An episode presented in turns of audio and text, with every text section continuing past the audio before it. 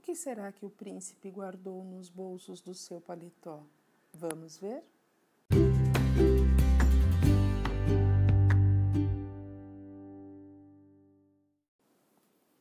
No dia seguinte, querendo reencontrar a misteriosa dançarina, o príncipe foi de casa em casa, pedindo às moças da cidade que experimentassem o calçado. Ele seguiu naquela busca por horas e horas, mas não encontrou nenhuma donzela cujo pé se acomodasse ali. Finalmente, quando já era quase noite, sua carruagem chegou à última casa da cidade, a casa da madrasta. Quando ela viu o príncipe batendo à sua porta, trancou Cinderela no sótão. Mal entrou na casa, ele ofereceu o calçado para Romilda e Cremilda, mas é claro que não coube e elas até passaram talco no pé. Bem, se não há mais ninguém aqui, eu vou embora, falou o príncipe com tristeza. É, não tem mais ninguém mesmo, disseram a madrasta, Romilda e Cremilda ao mesmo tempo.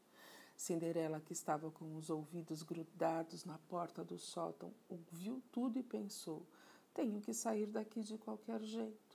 Então ela ficou furiosa e começou a quebrar tudo que encontrava pela frente. Ela destroçou cadeiras velhas, atirou louça nas paredes e ficou cutucando a porta com um cabo de vassoura. O príncipe, ao ouvir aquele barulho, mandou um de seus homens ver o que estava acontecendo. Quando o soldado abriu a porta, Cinderela saiu por ela com um riso na cara e os pés nus. Ela ia experimentar o calçado. No dia seguinte, querendo reencontrar a misteriosa dançarina, o príncipe foi de casa em casa, pedindo às moças da cidade que experimentassem o sapato. Ele seguiu naquela busca por horas e horas, mas não encontrou nenhuma donzela cujo pé se acomodasse ali.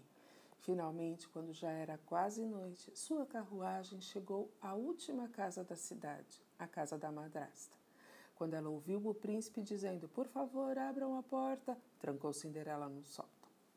Depois de entrar, o príncipe ofereceu o calçado para Romilda e Cremilda, mas é claro que não coube e elas até passaram azeite nos pés. Bem, se não há mais ninguém aqui, vou embora, falou o príncipe com tristeza. É, não tem mais ninguém mesmo, disseram a madrasta, Romilda e Cremilda ao mesmo tempo. Cinderela, que estava com os ouvidos grudados na porta do sótão, escutou tudo e pensou: tenho que sair daqui de qualquer jeito.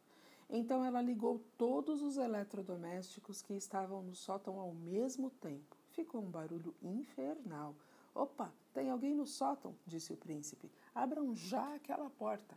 Quando a abriram, Cinderela saiu feliz e saltitante. Ela ia experimentar o calçado.